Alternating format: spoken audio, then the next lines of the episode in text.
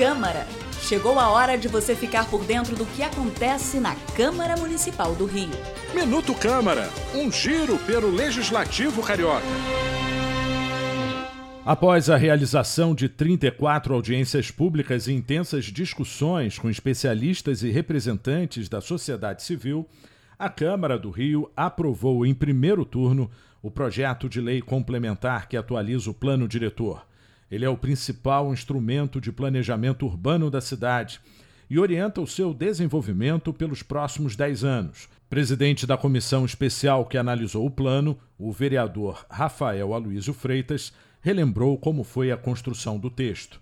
Lá se vão quase dois anos de muita conversa, muito diálogo, de muitas audiências públicas e que felizmente foram conduzidas pelos vereadores dessa casa, com ampla participação popular, com ampla participação da sociedade civil, vários setores presentes.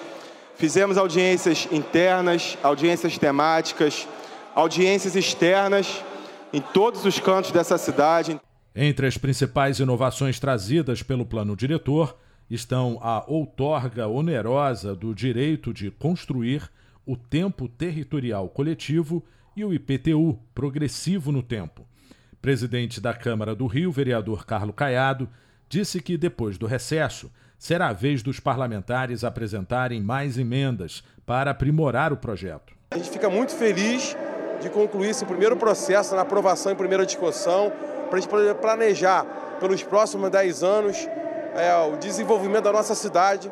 E o segundo semestre nós vamos debruçar muito para aprovar o quanto antes em segunda discussão para deixar o melhor plano diretor para a nossa cidade. O projeto é de autoria do Poder Executivo e voltará à pauta para a segunda votação. Eu sou Sérgio Costa e este é o Minuto Câmara. Minuto Câmara, um giro pelo Legislativo Carioca.